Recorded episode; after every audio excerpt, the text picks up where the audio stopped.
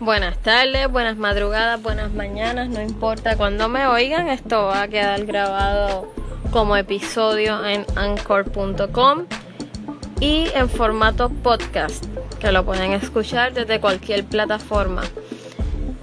En nueva publicación en el blog preguntaleada.wordpress.com en la categoría de ingredientes naturales se titula Sustancias antibacteriales en la miel.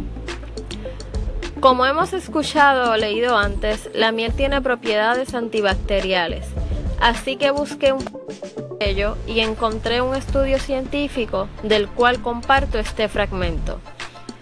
Hay dos tipos de agentes antibacterianos en la miel. El peróxido se destruye cuando la miel se calienta o se almacena en la luz. El otro es un no peróxido y es estable al calor y al almacenaje se determinan las propiedades químicas de la actividad no peróxida. La mayor parte de la actividad antibacteriana no peróxida proviene de la abeja, pero parte de ella proviene de la fuente de la miel. Interesante, ¿verdad? Esto y mucho más en las próximas publicaciones del blog Pregúntale Ada.